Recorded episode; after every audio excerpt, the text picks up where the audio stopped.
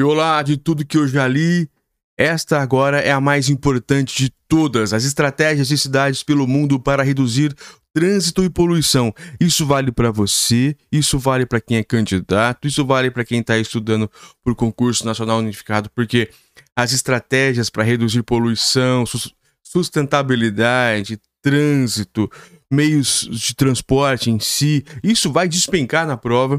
Isso é importante para você que é cidadão, isso é importante para você que quer ser um prefeito, um vereador, alguma coisa, porque para colocar na sua cidade, isso é importante para tudo, para você entender e para você que é curioso como eu é um prato cheio. Então é para você. Vai ser mais de 10 minutos lendo. É, é, grande, é extenso, porque não é brincadeira. Então vamos lá, com calma. A leitura reativa de hoje. Eu espero que você esteja entrando na Amazon e comprando os nossos livros, ou nos procurando Domingo no YouTube, é, somando no Spotify, Ronan W. Botelho em algumas redes, como o Instagram e tudo mais, tá bom? Obrigado. Vamos lá fazer as leituras e eu conto com você aqui para nos ajudar, hein? Eu tô ajudando, eu também quero ser ajudado. É assim que a vida funciona. Nova York se prepara para cobrar pedágio urbano em 2024. Olha, aí não é bom, né? Aí eu já tô. Eu começo a leitura já vendo pedágio. Aqui no Brasil não, é bom, mas também é uma coisa muito controversa. Alguns locais dá certo cobrar pedágio, tirar do governo e cobrar um pouco, talvez privatizar. Vamos ver o que, que eles querem falar antes de eu, antes de eu reagir sem ler. Vamos lá. India Burke, que é a repórter da BBC Filtry. Existe uma guerra contra os carros na América, declarou um popular canal americano de direita no YouTube em 2017. O vídeo defendia que os padrões mais rigorosos de controle de emissões aumentam o preço dos carros movidos a gasolina e fariam parte de uma tentativa maior de fazer as pessoas trocarem seus veículos individuais pelo transporte público abre aspas, é o fim da liberdade, fecha, lamento o vídeo. As opiniões levantadas pelo canal não eram novas, nem se limitam aos Estados Unidos. Acusações né, de prática de guerra ou ao carro já vinham circulando no Reino Unido 15 anos antes, quando Londres se preparava para apresentar o que era, na época, o maior programa de cobrança de pedágio urbano do mundo. A capital britânica passou a exigir que motoristas pagassem uma taxa pelas viagens pelo centro da cidade. Mais recentemente, Londres expandiu sua zona de, emissões ultra baixas, ULES, na sigla em inglês. Nela também são cobrados carros que não atendem a determinados padrões de controle de emissões. A medida fez com que manifestantes conhecidos como Blade Runners destruíssem câmeras de vigilância. Na cidade de Ghent, na Bélgica, o vice-prefeito recebeu ameaças de morte após um plano para desestimular viagens curtas de carro em 2017. Uh, apesar das crescentes reações negativas, cidades de todo o mundo prosseguem seus, seus, em seus esforços para reduzir o tráfego e melhorar a qualidade do ar, incentivando os motoristas a substituir seus carros poluentes pelo uso de transportes mais verdes. Paris, na França, tem como objetivo proibir os carros movidos a gasolina até 2030. Nossa, que ousado! Um dos motivos é a necessidade de combater as mudanças climáticas. E, no final de 2024, Nova York, nos Estados Unidos, deve realizar o primeiro experimento de redução de carros no país. O início, após anos de tentativas, da cobrança de pedágio sobre viagens abaixo de 60 da Rua 60 de Manhattan. A decisão de Nova York de finalmente dar continuidade ao seu projeto de pedágio urbano surge depois de décadas de bloqueios estaduais e nacionais. A iniciativa pretende reduzir o trânsito na cidade da, no centro da cidade em 15 a 20% e levantar bilhões de dólares para melhorar seu estrangulamento seu estrangulado do sistema de metrô. Mas nos Estados Unidos, terra de autoestradas, onde os carros há muito tempo são símbolos de independência e o romance da estrada é parte da imaginação coletiva, será que os programas de combate ao uso excessivo de automóveis podem contar com o apoio da população? Tópico acelerar a redução dos carros.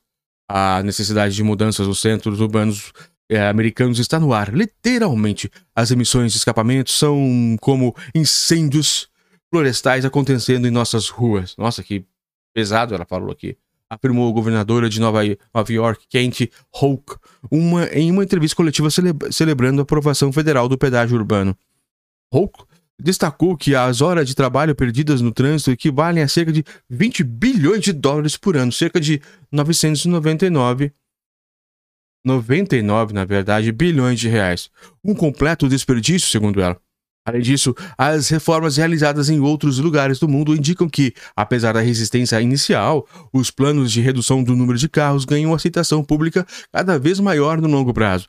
Quando Lajibuna, Lajibluja, na Eslovênia, fechou o centro da cidade para pedestres em 2007, a oposição foi considerável. Os moradores temiam que o acesso às ruas, casas ficassem restrito, mas pouco mais de uma década depois, cerca de 90%, declar 90 declararam que são contra a reintrodução dos carros.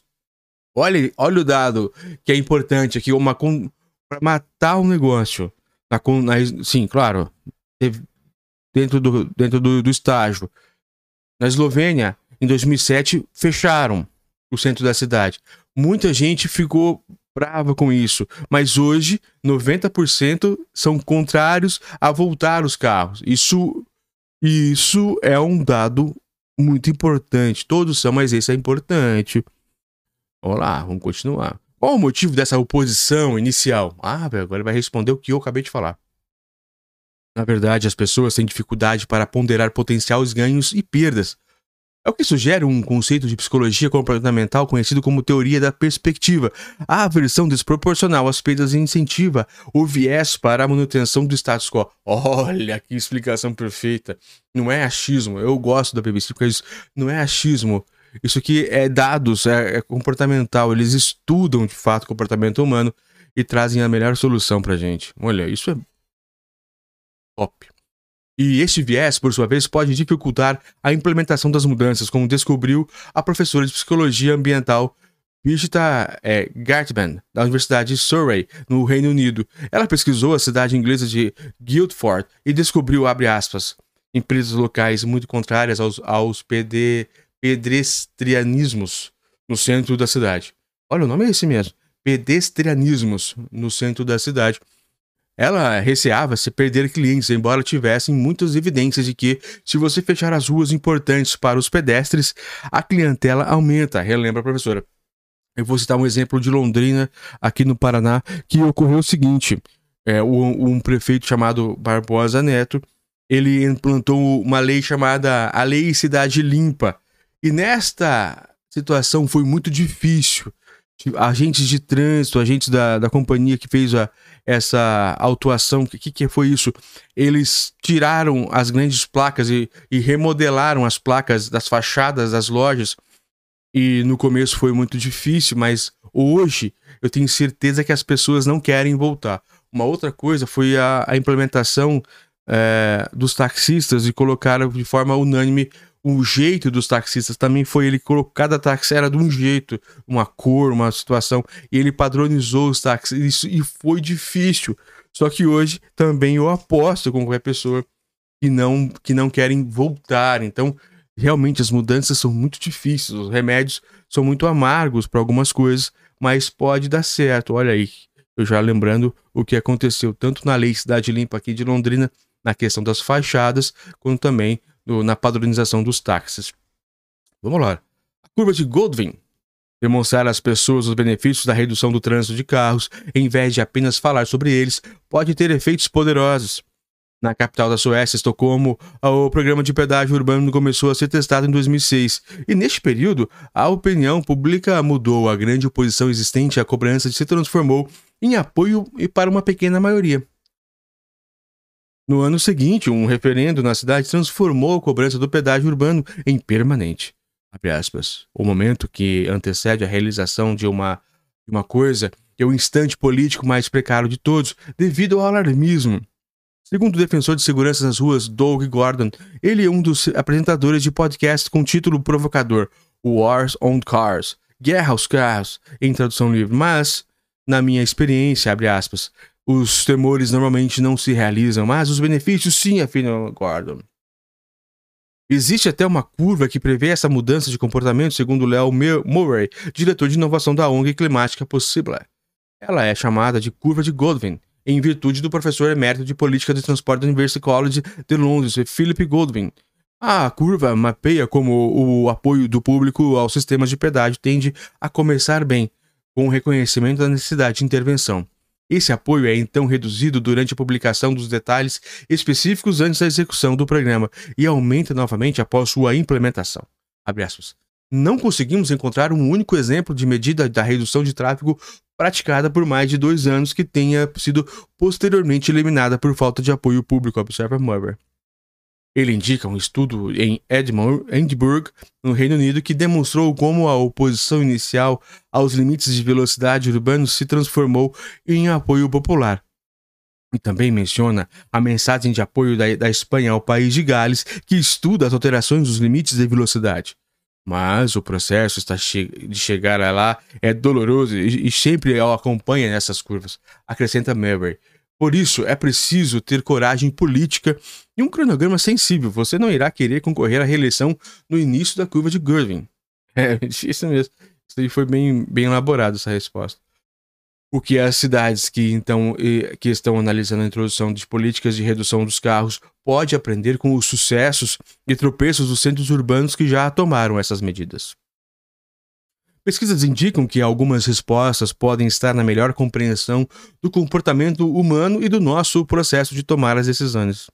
As intervenções urbanas para reduzir o trânsito de automóveis aparentemente funcionam melhor com abordagens diversificadas para incentivar a mudança. Por exemplo, promovendo simultaneamente a adoção de modos de transporte mais ativos, como caminhar e andar de bicicleta. Também pode ser fundamental manter boa comunicação e procurar aumentar a consciência das pessoas. Em Londres, é, em 2003, Londres criou uma estratégia de comunicação extensa e escalonada, destinada a responder às perguntas mais frequentes dos moradores da cidade. Como isso, me fa... Como isso irá me afetar? Como irá funcionar? Eram as perguntas. Mas esse processo pode ser politicamente perigoso se não for compreendido como suficientemente justo, solidário ou receptivo às preocupações. O ambicioso projeto da prefeita de Paris, Anne Hidalgo, que inclui calçadões, ciclovias, educação de trânsito nas ruas e restrições ao estacionamento, por exemplo, causou grandes reações negativas. Um movimento chamado Saca de Paris Saquear Paris, em tradução livre, expressou a fúria do público sobre as transformações das ruas da cidade. Com isso, a declaração de uma nova e mais ampla zona de baixa emissão da região metropolitana de Paris está seguindo uma estratégia ponderada de mudança. Segundo Tony Renussi, diretor executivo da ONG francesa Respire, que luta contra a poluição do ar. Eles estão levando mais tempo e tentando desenvolver incentivos financeiros maiores para ajudar as pessoas a abandonar os carros, ele, ele conta. É, um desses incentivos é o subsídio de 6 mil euros, cerca de 32 mil reais, para a pessoa que trocarem seus carros altamente poluentes por modelos hidrogênicos, elétricos ou híbridos. De, de, da mesma forma que Paris, a popularidade inicial do pedágio urbano em Londres aumentou depois do anúncio de que o dinheiro levantado seria destinado à melhoria do transporte. No último verão, antes da expansão de ULES, o programa de incentivo financeiro para que as pessoas troquem seus modelos mais limpos foi estendido por todos os moradores da região britânica, sem comprovação de renda. A questão é fundamentalmente de justiça, de garantir que, tem, de que quem irá pagar não são os mais vulneráveis, mas os poluidores, afirma Mark Waltz, diretor executivo da rede global de prefeitos C40 Cities. Watts foi conselheiro sênior do prefeito de Londres, Ken Livingstone, o primeiro a ser eleito diretamente na capital. Ele coordenou a introdução do pedágio e da zona de baixas emissões na cidade. Você precisa oferecer às pessoas uma verdadeira opção. Não só aumentar o custo de dirigir, mas a oportunidade de passar a caminhar ou usar o transporte público. Explica ele. E ah, que jogada boa. Porque aqui em Londrina o transporte público é horrível, porque não tem a cobrança do órgão que precisa fazer a fiscalização. O órgão fecha os olhos para esse para os transportes, então não há como mesmo melhorar o transporte público em Londrina se não há um incentivo correto. Abre aspas, então. Continua na leitura. Barcelona introduziu o passe livre por três anos para as pessoas que descartassem carros poluentes.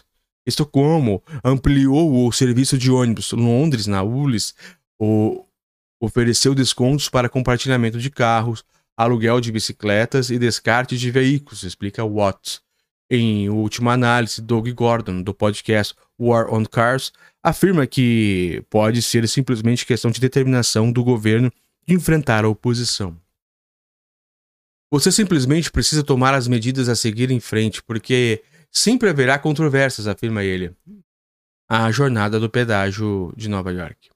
O plano de pedágio urbano de Nova York terá aprendido, aprendido com as experiências de outras partes do mundo? O projeto nova-iorquino é fortalecido pela ideia de reinvestir a própria, a própria receita do pedágio, 15 bilhões de dólares, cerca de 74 bilhões de reais, na rede de transporte público MTA. Qualquer pessoa que tenha andado nessa recenti nela recentemente sabe que é preciso, segundo Watts. O programa também irá incluir um sistema de cobrança flutuante, com tarifas menores fora do horário de pico, esta medida oferece flexibilidade aos motoristas e uma coalizão de apoio de organizações de base e grandes empresas chamada Congestion Pricing Now vem ajudando a difundir a conscientização sobre o sistema, com eventos públicos, reuniões com interessados e uma grande campanha publicitária. Mas ainda há resistência. O sistema de pedágio urbano é simplesmente mais um buraco na estrada de Nova York para a ruína. Foi a manchete de um jornal local no ano passado. Existem também grandes preocupações no estado vizinho de Nova Jersey, onde já existe um pedágio para entrar em Manhattan de carro. O governador do estado chama a nova proposta de forma descarada de tomar dinheiro por parte de Nova York. Mas Kate Sullivan, da organização sem fins lucrativos Regional Plan Association, sugere que existe forma de ajudar a reduzir essas preocupações. Uma solução pode incluir pedágios reguladores para que, abre aspas, para que não importa quantas pontes ou túneis você passe, os motoristas paguem mais ou menos o valor. Ela também destaca que já existem planos de atenuação para evitar que o tráfego de caminhões seja transferido para regiões que já são menos favorecidas. O tráfego de caminhões é um problema à parte, já que esses e outros veículos grandes têm limitações em relação a cruzamentos para entrar e sair da cidade. Por isso, o pedágio pode incentivá-los a seguir por caminhos mais longos, atravessando bairros residenciais. Para enfrentar essa questão, o plano de pedágio de Nova York inclui investimento de 115 milhões de dólares, cerca de 767 milhões de reais, para reduzir a poluição dos caminhões, ampliar parques, eletrificar ônibus e promover o tratamento de asma entre a população, à medida que o trânsito diminui, fica mais fácil definir zonas para pedestres, corredores de ônibus, ciclovias e formas inteligentes de gerir estacionamentos e transportes de carga, afins living.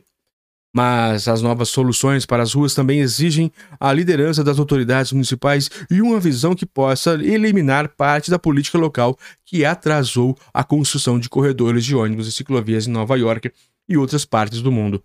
O caminho à frente, o tópico final. Diversas outras cidades americanas, como Boston e até Oron, estão estudando a possibilidade de adotar a mesma medida. Boston pro propôs a formação de um comitê sobre o preço da mobilidade para exportar opções como o pedágio urbano. E Oron já está testando um sistema mais amplo para, para tarifar os veículos com base na quilometragem percorrida. É um momento realmente empolgante na história de Nova York e para todo o país, afirma Sliven, a consultora de políticas urbanas Diana Lind chegou a sugerir que essas inovações em termos nacionais nos Estados Unidos pode ajudar a marcar o início de uma mudança mais ampla, reduzindo o uso de carros movidos a gasolina. Para ela, o pedágio urbano, abre aspas, o pedágio urbano costuma influenciar outras cidades que estão tentando descobrir como promover o transporte público e as opções da mobilidade mais sustentáveis como caminhar e andar de bicicleta. Lind observa que, quando ficou claro que Nova York estava estudando a adoção do pedágio urbano em 2019, a cidade da Filadélfia também começou a pensar nessa possibilidade.